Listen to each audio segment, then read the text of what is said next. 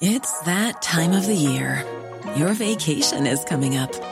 You can already hear the beach waves, feel the warm breeze, relax, and think about work. You really, really want it all to work out while you're away. Monday.com gives you and the team that peace of mind. When all work is on one platform and everyone's in sync, things just flow wherever you are. Tap the banner to go to Monday.com.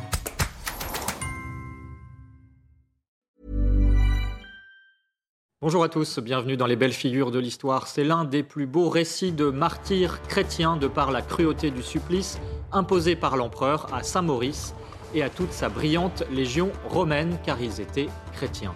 Cette véritable boucherie marquera les esprits de son temps au IVe siècle et sa mémoire s'est perpétuée à travers les siècles et aussi le territoire de la Suisse jusqu'en France. Saint-Maurice est aussi le modèle des chevaliers et de la garde suisse du pape. C'est un soldat d'élite et pourtant il a commencé par désobéir. Avait-il des bonnes raisons morales pour cela? On en parle avec le père Jean-François Thomas. Bonjour mon père. Bonjour. Je rappelle que vous êtes jésuite et l'auteur de Méditation quotidienne chez Via Romana et également avec Véronique Jacquet. Bonjour Véronique. Bonjour à tous. Et je précise que cette émission est réalisée en partenariat avec l'hebdomadaire France catholique. Alors, la vie de Saint Maurice a tellement marqué les esprits qu'une abbaye est née euh, de son martyr en Suisse, l'abbaye Saint-Maurice d'Agone. C'est la plus ancienne d'Occident et elle est toujours en fonction. Regardez ce reportage d'Éloi Rochebrune. Au cœur de la vallée d'Agone, à flanc de falaise, fut construit au 5e siècle le monastère Saint-Maurice, à proximité des fondations de la première église qui abritait les restes des martyrs de la Légion thébaine. La nouveauté en 515, ça a été l'instauration de ce que l'on appelle actuellement la laos perennis, la louange perpétuelle, c'est-à-dire que plusieurs groupes de moines se relayaient jour et nuit, 24 heures sur 24, pour euh, chanter les psaumes dans la basilique. Depuis le XIIe siècle, l'abbaye est occupée par les chanoines réguliers de Saint-Augustin. Le monastère actuel date du XVIIIe siècle, reconstruit après un incendie. Il joue un rôle très particulier dans l'Église suisse. Nous sommes une sorte de mini-diocèse. Nous avons euh, quelques paroisses, cinq paroisses, qui dépendent directement de, l'abbaye et d'aucun autre euh, évêque. Notre abbé n'est pas évêque, il est abbé euh, territorial. Et c'est à ce titre qu'il participe à la conférence des évêques suisses. Le ministère principal demeure le culte sur les reliques de Saint Maurice et ses compagnons, et tous les 22 septembre, jour de la fête de Saint Maurice, les 28 chanoines portent en triomphe les reliques de Saint Maurice et ses compagnons dans les rues de la ville. La légende dorée au Moyen Âge a raconté l'histoire de Saint-Maurice en disant qu'il y avait 6666 martyrs. Cela veut dire euh, évidemment un nombre incroyable de reliques, ce qui signifie aussi que euh, tout au long des siècles, on a eu de très nombreuses demandes de reliques. Aujourd'hui encore, les chanoines de l'abbaye Saint-Maurice font au moins deux dons de reliques par an, qui sont, comme le veut la tradition, placés dans les autels des églises. Voilà, et puis on aura reconnu les uniformes de la garde suisse pontificale euh, qui s'occupe donc de la protection du souverain pontife à Rome. Euh, dire aussi qu'en France, on compte plus de 70 localités au nom de Saint-Maurice, c'est dire son rayonnement, on y reviendra. Mais ah, juste avant, Véronique, évidemment, euh, revenons à Maurice lui-même, qui est d'abord un soldat d'élite. Oui, c'est un soldat et très curieusement, il vient de Thèbes, en Égypte. Alors comment vient-on de Thèbes en Égypte, au fin fond d'une vallée suisse, eh bien, euh, c'est parce que dans l'Empire romain, les Thébains étaient connus pour être de solides guerriers. Ils étaient réputés pour leur bravoure, pour leur intégrité. Alors, Maurice et ses compagnons de la Légion thébaine auraient été appelés pour mater les Bagaudes, c'est-à-dire un peuple de Gaulois, de paysans gaulois qui se seraient soulevés contre la domination romaine au IIIe siècle. En route, ils s'arrêtent à, Agone et leur chef, Maximien, euh, décide d'organiser un sacrifice à, à Jupiter et ne se contente pas euh, de cela, il décide aussi euh, de donner l'ordre de massacrer des chrétiens qui se trouvent dans la région, euh, puisqu'il faut se rappeler que nous sommes sous le règne de l'empereur Dioclétien qui ne faisait pas de quartier avec les chrétiens à l'époque. Hein. C'était une sévère persécution. Or, Maurice et ses compagnons refusent, donc ils montrent par là même leur identité de chrétiens, et il, selon l'évêque Eucher de Lyon, qui a écrit la première biographie de Maurice au 5e siècle, ils font partie donc d'une légion de 6600 hommes, tous venus de Thèbes, et tous ensemble refusent non seulement de sacrifier à des dieux païens, mais aussi de s'en prendre à des chrétiens. Donc vraiment, ils témoignent de leur identité.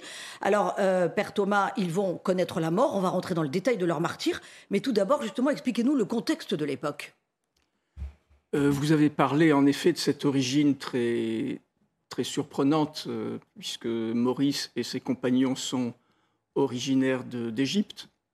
Ce sont les premiers coptes euh, tout simplement parce que la légion thébaine dans l'Empire romain était la légion d'élite. C'était un peu la légion étrangère ou bien les parachutistes de l'époque. Donc c'était la légion la plus proche de l'empereur. Et puis euh, l'époque de Saint-Maurice, c'est une époque qui est très particulière pour l'Empire romain parce que c'est une tétrarchie avec Dioclétien qui est l'empereur principal, mais il y a deux empereurs et deux Césars. Donc Maximien, c'est le second empereur et c'est lui qui est en charge en fait de cette région de, l'Empire. Dioclétien s'est en gardé plutôt l'Asie. Donc Maximien, lui, est, très, très anti-chrétien. Euh, il, influera d'ailleurs sur euh, Dioclétien, et aussi un des Césars qui était Galère qui va influer sur Dioclétien pour euh, organiser la persécution, plusieurs persécutions au cours du règne assez long de Dioclétien et de Maximien la persécution des chrétiens. Donc euh, cela ne veut pas dire que dans l'Empire romain, dans l'armée de l'Empire romain, il n'y avait pas de chrétiens, il y en avait beaucoup. Et la preuve, c'est que Maurice et ses compagnons étaient en majorité euh, dans cette légion des chrétiens. Euh, Alors justement, c'est très étonnant parce que Véronique nous a donné deux informations. chez les Gaulois, beaucoup de conversions aussi dans cette région-là, et chez les Romains, dans la Légion notamment, 6 euh, plus de 6 000, euh, euh, dit-on, ont été convertis, peut-être par Saint Maurice. Oui, c'est la période de l'expansion très rapide du christianisme, alors que les institutions demeurent païennes et que les empereurs et leurs Césars désirent garder la protection des dieux tutélaires. Et donc ils ont peur, évidemment, que si on ne fait plus sacrifice aux dieux tutélaires, cela porte malheur à l'Empire qui est en mauvais état même si avec Dioclétien, l'Empire euh, reprend du poil de la bête, puisqu'il réorganise les choses et il remet de l'ordre euh, aux frontières. Euh, mais il n'empêche que le christianisme, vraiment, est comme une, comme une traînée de poudre dans toutes les classes de la société et dans tous les peuples de l'Empire, que ce soit en Orient ou en Occident. Alors, au sein de cette fameuse légion thébaine, hein, soldats d'élite, ça veut dire aussi, ça souligne peut-être l'aura que pouvait avoir Saint Maurice qui était leur chef, hein, euh, au sein de, ces soldats, puisqu'ils l'ont suivi comme un seul homme finalement dans la conversion. Oui, donc c'est bon. L'armée romaine était particulièrement disciplinée, donc le chef était le chef. Mais là, on a affaire en plus à une légion euh, d'élite, donc euh, le chef est, encore plus vénéré. Et donc il est obéi. Saint Maurice, en plus, il est vraiment en lien avec, j'allais dire, la tradition apostolique, parce que selon euh, la légende dorée, il est dit qu'il euh, aurait reçu en Égypte euh, la sainte lance de Longin, de, ce soldat romain qui avait percé le flanc du Christ au moment de la crucifixion. Et donc cette sainte lance ensuite a été récupérée par les empereurs, d'abord les empereurs païens qui n'en ont rien fait, et puis ensuite par Constantin. Et il y a cette très belle histoire qui dit que avec la pointe de la lance, Constantin sur le sol va tracer les limites de l'Empire. Donc on voit tout de suite, même si Constantin ne s'est fait baptiser qu'à la fin de sa vie, euh, à quel point Constantin était conscient de la protection beaucoup plus efficace du Christ Sauveur que des dieux tutélaires. Alors, on va revenir sur la désobéissance, euh, malgré tout, de Saint-Maurice. Hein, malgré le fait euh, qu'il était un, soldat d'élite, il a désobéi à l'ordre de l'empereur. Mais Véronique, revenons d'abord sur son, sur son massacre, hein, sur son martyr, parce que c'est absolument atroce et en même temps, ça montre aussi le courage de ces chrétiens de l'époque. Maximien ne supporte pas que ses ordres soient contestés, donc il avait demandé à ce qu'on sacrifie à Jupiter et qu'on tue des chrétiens. Euh, Maurice et ses compagnons euh, disent non, il n'en est pas question. Et là, euh, cruauté, mais finesse de la cruauté dans ce qui va leur arriver, Maximien dit, eh bien, pour les faire rentrer dans le rang, bien entendu, eh bien, je vais supprimer 10% de la Légion. Donc, ils étaient 6600, ça veut dire on va en passer au fil de l'épée 660, ça fait déjà beaucoup. Et en plus, raffinement dans la cruauté, ce sont les compagnons eux-mêmes qui doivent tuer leurs proches. C'est-à-dire que ce n'est pas, pas des, des, proches de Maximien qui, qui, font le sale travail. Alors, vous imaginez euh, l'effroi, évidemment, de devoir passer au fil de l'épée et de décapiter 660 personnes. Pour autant, Maurice et ses compagnons ne bougent pas, affirment de nouveau leur foi, euh, conspuent le culte des idoles et professent leur foi en Jésus-Christ. Et donc il y aura une nouvelle fois 10% de cette légion thébaine passée au fil de l'épée. Et là encore, Maurice et ses compagnons euh, restent solides, solidement campés et professent leur foi en Jésus-Christ. Donc Maximien est évidemment absolument euh, en, en, colère et décide de supprimer toute la légion. Donc c'est une barbarie absolument atroce. Euh, Maurice, donc, lui, est sorti du lot parce qu'il est resté inflexible et dans la foi. Il a demandé à ses compagnons de tenir bon. Ses compagnons euh, sont devenus des, martyrs connus hein, sous les noms de Exupère et de Candide notamment. Et alors le fameux évêque Cher qui a écrit la première biographie de Maurice au 5 siècle raconte, je cite, que leur cœur est bien attaché à la foi du Christ et qu'ils déposent leurs armes sans résistance. Voilà, c'est vraiment ça l'essence du martyr. Ils déposent leurs armes sans résistance parce qu'ils auraient pu batailler et euh, ils livrent, ils se livrent et tendent leur cou à leur bourreau. Alors ce sera un bain de sang. D'ailleurs, ça a marqué les esprits de l'époque. Les soldats de Maximien font ripaille au milieu des cadavres. Donc vous imaginez quand même un champ euh, dans la vallée de Lagone en Suisse avec euh, plus de 6600 cadavres. Et il voit passer un vétéran de l'armée qui se prénomme Victor et ils invitent ce fameux Victor à faire ripaille avec eux au milieu des cadavres. Et Victor est saisi d'horreur, évidemment, en, voyant euh, l'endroit où il se trouve et il se déclare lui aussi chrétien. Et il sera aussitôt tué, euh, et donc il sera tout de suite associé aux martyrs euh, Maurice, Exupère et Candide. Et que sont devenus leurs cadavres? Alors, ils vont tous être enterrés dans une fosse commune. On a vu d'ailleurs un, extrait euh, de, ces reliques euh, euh, dans les soubassements de l'abbaye Saint-Maurice qui se trouve donc dans, la fameuse vallée de la Gaune. Et on rappelle que c'est vers 380 que Théodule, le premier évêque connu du Valais, transporte les restes de ces martyrs au pied de la falaise qui se trouve dans cette vallée et qu'il fait construire la première basilique en leur honneur. On a vu les ruines de cette basilique et ensuite il y aura donc la fameuse abbaye Saint-Maurice construite en en, 515. Euh, c'est un miracle, cette, cette abbaye. Hein. son rayonnement en, Europe est encore actuel. On va en parler, euh, euh, Père Thomas. c'est un miracle pourquoi? Parce que roi et prince, à partir du 5e siècle d'ailleurs, ont donné une aura internationale à cette abbaye. Il l'a comblée de présents pour honorer ses martyrs. Il y a un trésor euh, célèbre et absolument incroyable dans cette abbaye. Euh, Napoléon est passé à Saint-Maurice en 1800, mais il n'a pas pu voir le trésor parce qu'il avait été caché à cause des troubles révolutionnaires. Et puis ça, c'est aussi exceptionnel. En 1262, le roi Saint-Louis a offert à l'abbaye toujours en mémoire des martyrs de la Gaune, des martyrs de Saint-Maurice et de ses compagnons, une épine de la couronne du Christ. On est 900 ans après les faits, quand même, hein, Saint-Louis. C'est près de 1000 ans après le massacre de ces martyrs. C'est dire quand même l'empreinte qu'ils ont laissée pendant des siècles, Père Thomas. Oui, la distribution des épines de la Sainte Couronne par Saint-Louis a reconnu en fait tous les grands lieux de pèlerinage, tous les grands lieux de dévotion de l'époque. Donc euh, ce qui avait été distribué en France souvent a, disparu au moment de la Révolution. En revanche, dans d'autres pays européens, euh, ces reliques sont précieusement conservées. En tout cas, euh, le fait que toute une légion ait été massacrée est, un événement qui est très symbolique également, parce que l'Empire romain euh, reposait essentiellement sur sa force armée. Et ce sont des soldats de l'empereur qui vont devenir des soldats du Christ ce sont les mêmes personnes qui servaient fidèlement l'empereur, mais jusqu'à une certaine limite. Et ça, c'est le propre du soldat. Il y a des règles pour la guerre. Il y a un code d'honneur.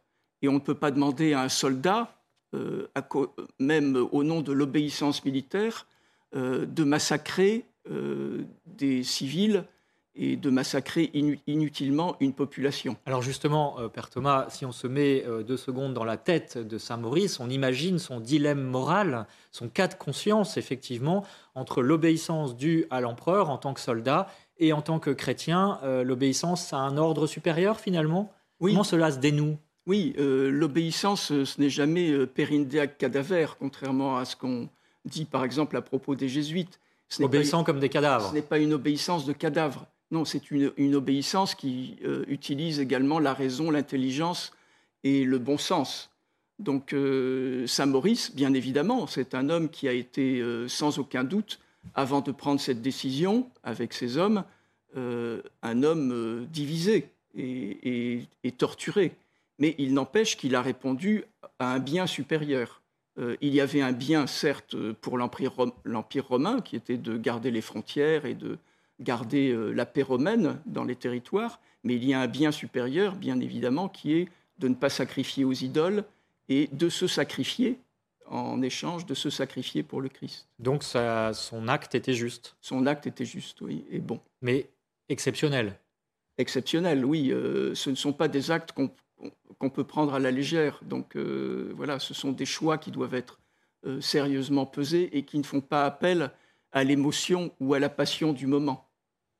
Alors, euh, Véronique, parlons euh, à présent du rayonnement de euh, Saint-Maurice en Europe, un rayonnement extraordinaire. Et de fait, on peut considérer que rares quand même sont les martyrs chrétiens qui ont eu un rayonnement aussi extraordinaire. Oui, parce que ce qui atteste vraiment de la véracité historique et de l'existence de, Maurice, c'est justement l'empreinte que son nom a laissée, non seulement en Suisse, où il y a beaucoup de bourgs qui s'appellent Saint-Maurice, beaucoup d'églises, beaucoup de paroisses qui portent ce nom, mais en France également, hein, il y a plus de, 70 euh, lieux qui s'appellent Saint-Maurice, notamment en Savoie, en Haute-Savoie, bien entendu. Euh, alors pourquoi euh, cet endroit est-il stratégique? Parce que la vallée de Lagone, où a eu lieu le martyr et où se trouve l'abbaye, est sur un axe commercial majeur c'est la route des Alpes, c'est la route qui mène à Rome, et non loin de là, il y a Genève, on est près du col du Grand Saint-Bernard.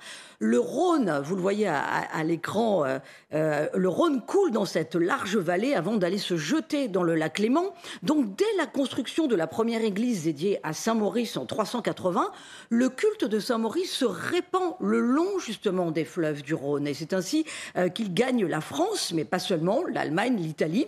En tout cas en France, les cathédrales de Vienne, d'Angers et de Tours lui sont dédiées. Et dès le... Voilà, là vous voyez la cathédrale d'Angers à l'écran et la montée vers cette cathédrale, ça s'appelle d'ailleurs aussi la montée euh, Saint-Maurice. Dès le XIIe siècle, Maurice devient le saint militaire par excellence. On retient plus euh, sa bravoure que son refus de servir finalement, hein, son courage envers et contre tout. Et vous l'avez dit, Émeric, il est le patron de la garde suisse pontificale. Alors, il faut savoir que le culte de Saint-Maurice est également ancré dans des familles régnantes.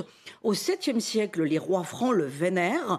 Ensuite, il est particulièrement invoqué en Allemagne. Par exemple, dans la cathédrale de Magdebourg, il y avait une statue du martyr haute de 1m50 au XIIIe siècle. Voilà, grande empreinte de, Maurice finalement dans toute l'Europe. C'est un petit miracle en soi quand même quand on voit que ça sort de cette vallée suisse. Et alors il y a un fait singulier aussi, Père Thomas, c'est que Saint-Maurice est représenté à partir du Xe siècle, surtout en Allemagne justement, avec la peau noire, sans doute à cause de l'étymologie de son prénom Maurus en latin qui signifie le mort. Est-ce que c'est parce qu'il était de Thèbes et qu'il était égyptien? Oui, alors il y a notamment le très beau tableau de Grunewald qui se trouve à Munich, à la Pinacothèque de Munich, et qui le représente vraiment comme, euh, comme un Africain, donc avec les cheveux crépus, avec les lèvres euh, lipues. Euh, et cela montre bien que, eh bien, dès l'origine, l'Église n'était pas raciste et qu'il y avait aussi des saints qui étaient des saints africains et qui étaient reconnus comme tels. Alors, oui, il y a eu sans doute une, interprétation un peu, rapide entre son nom et puis le fait que, euh, à partir de cette époque, euh, on était en contact avec les morts, voilà. Euh, mais aussi son origine thébaine, parce qu'en Égypte, il y a en fait plusieurs races qui se côtoient, que ce soit, il y a des différences entre la basse et la haute Égypte. Donc, plus on s'approche de l'Éthiopie, bien évidemment, plus le type physique est un type africain. Certains même euh, dressent un parallèle entre euh, le, drapeau corse euh, avec la tête de mort et, Saint-Maurice. Oui, mais cela vient de là. sa postérité. ah oui, vous, confirmez. Vous confirmez. Ah tout à fait. Oui. Très bien. Véronique, pour terminer, parce que la vie de Saint-Maurice est extraordinaire, c'est un mélange du film Gladiator et d'Astérix le Gaulois. Enfin, Voilà, c'est un vrai roman, mais pour aller historiquement sur les traces de Saint-Maurice, que faut-il lire? Alors, il faut lire avec Maurice l'histoire de Saint Maurice et de ses compagnons saints et martyrs. C'est écrit par euh, un chanoine de l'abbaye de Saint-Maurice, Guy Luizet, et c'est aux éditions Saint-Augustin. Pour Saint-Maurice et ses compagnons martyrs par Claude Martinguet chez Adselem, et puis un livre sur l'abbaye de Saint-Maurice et son fameux trésor avec de très très belles photos. Le trésor de l'abbaye de Saint-Maurice d'Agone, c'est chez Somogui. Euh, évidemment, la lecture de France catholique aussi, qui vous en apprend chaque semaine euh, toujours un peu plus sur la vie des saints et qui, euh, cette semaine, consacre son dossier à la renaissance des patronages. Voilà, dernier mot pour vous dire que Saint-Maurice est fêté le 22 septembre. C'est le patron de la Savoie, de l'ex-Saint-Empire romain germanique, des chasseurs alpins, des gardes suisses, on l'a dit, des teinturiers aussi et des malades de la goutte, ainsi que de l'ordre de la toison d'or. Et puis euh, la citation euh, de la journée du jour pour terminer, consacrée à Saint-Maurice. Empereur, nous sommes tes soldats, mais aussi les serviteurs de Dieu. À toi, nous devons le service militaire, à lui une conscience pure, à lui donc à Dieu. Mieux vaut pour nous mourir innocent que vivre coupable. Voilà, ce sont les actes des martyrs de Saint-Maurice. Merci Père Thomas, merci Véronique Jacquier. Euh, je rappelle Père Thomas que vous êtes l'auteur des Méditations quotidiennes publiées chez Via Romana. Merci aussi à Soumaya Lalou pour l'édition de cette émission. L'info continue sur CNews.